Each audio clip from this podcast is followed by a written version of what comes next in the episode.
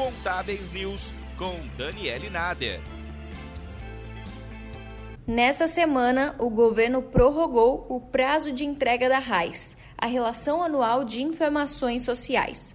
O levantamento busca dados estatísticos sobre atividades trabalhistas para verificar questões como quantidade de empregos formais, número de demissões, novas funções que foram criadas, qual setor realizou mais contratações, entre outras informações. Os contribuintes tinham que entregar a obrigatoriedade até o dia 12 de abril, mas com a prorrogação, a data passa a ser 30 de abril. Para falar sobre o assunto, nós convidamos aqui hoje a Poliana Tibúrcio, que é consultora trabalhista e professora da EB Treinamentos. Poli, para contextualizarmos quem deve entregar a RAIS neste ano. Vamos lá, vamos responder quem deve entregar a RAIS então.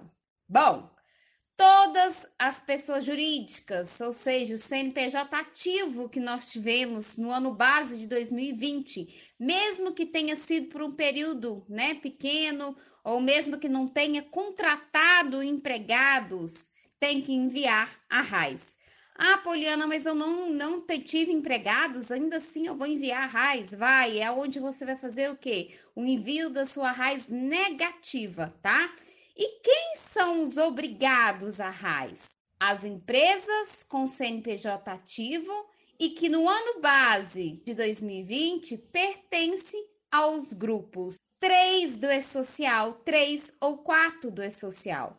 Por quê? porque as empresas pertencentes ao grupo 1 e 2, que já estão no E-Social nas fases de folha de pagamento, ou seja, pertence ao grupo 1 e 2 do E-Social, não vão enviar a RAIS através do GDRAIS, porque essas informações já são enviadas automaticamente pelo E-Social.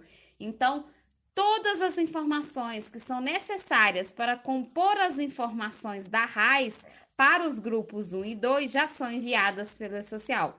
Então, quem deve entregar são aquelas empresas com CNPJ ativo, ano base de 2020, e que pertencem ao grupo 3 ou 4, tá? Do E-Social.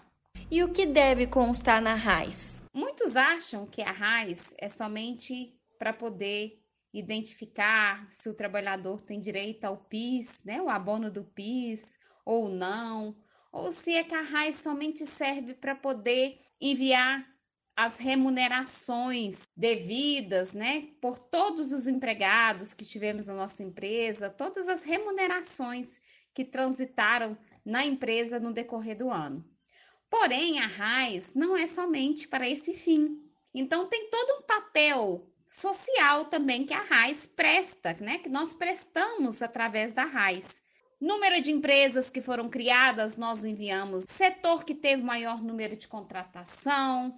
E ele, o governo, através de todas essas informações que são enviadas, controlar, né, fazer uma análise crítica das estatísticas de mercado do trabalho Além disso, controlar nível de nacionalização do trabalho, porque essa é uma informação importante, registro que tiveram no fundo de garantia, benefícios previdenciários, né? Organizar a parte de CNIS e também identificar aqueles trabalhadores que têm direito ao bono do PIS e por isso é tão importante que todas as informações carregadas pela RAIS seja feita com muito zelo pelos profissionais, porque a RAIS tem um papel muito importante, tanto social, tanto para poder né, fazer essas estatísticas de mercado e carregar também, lógico, os valores do abono do PIS. Você acredita que essa prorrogação era necessária?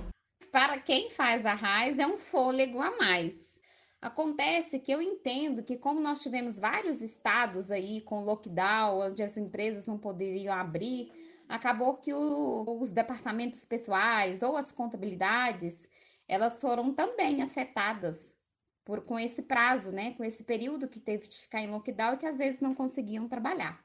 Acredito que o governo colocou na balança tudo isso, né? Além, é lógico, dessa questão né, de, de, do lockdown, de vários estados que as empresas ficaram prejudicadas em tempo, também teve essa questão de adequação do, do programa em si.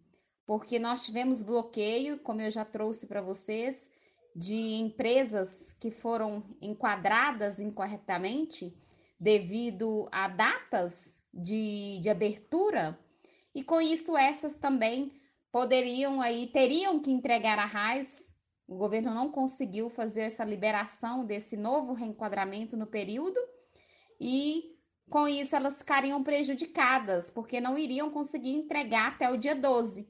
Então, entendo que o governo juntou tudo isso e prorrogou a RAIS, onde mesmo aquelas que estavam impedidas, bloqueadas agora, com essa prorrogação, vão conseguir fazer o envio até o dia 30, né, sem ter aí problemas com penalidades, tá? E ganhou um fôlego também essas empresas que por algum motivo estariam com essas obrigações prejudicadas devido a todas essas questões de lockdown, de acúmulo de, de informações, né? Que, que sempre o departamento pessoal, as contabilidades têm. O que a gente não pode, pessoal, tá? Eu quero deixar isso bem enfatizado com vocês. Nós do DP, dessas contabilidades, às vezes deixamos as coisas muito para última hora, tá? Então, vamos aproveitar esse prazo de maneira consciente, lembrando que vence dia 30. Então, se você tem empresas que tá tudo certo, não passou por nenhum problema, né, de reenquadramento, você está conseguindo prestar as informações, vamos fazer isso ao tempo, né, antes desse prazo vencer, para que a gente não possa ficar prejudicado lá na frente é, e ter de correr ainda mais do que a gente já corre, né, no nosso dia a dia. Vamos deixar para entregar somente depois essas que tiveram problema de reenquadramento, né? E as demais que já está tudo certo, já envia logo, já faz as informações, tá? Para que não possa ter aí penalidades, porque se for entregue em atraso, agora não tem desculpa, né? Vai ter multas e a gente sabe que isso não é bom para ninguém, né? Nem para a empresa e nem para nós profissionais que fazemos a entrega da mesma. Essa foi a participação de Poliana Tibúrcio, consultora trabalhista e professora da EB Treinamentos. Gostou desse podcast? Compartilhe para trazermos cada vez mais conteúdos como esse para você. Até a próxima! Acompanhe mais notícias em contábeis.com.br.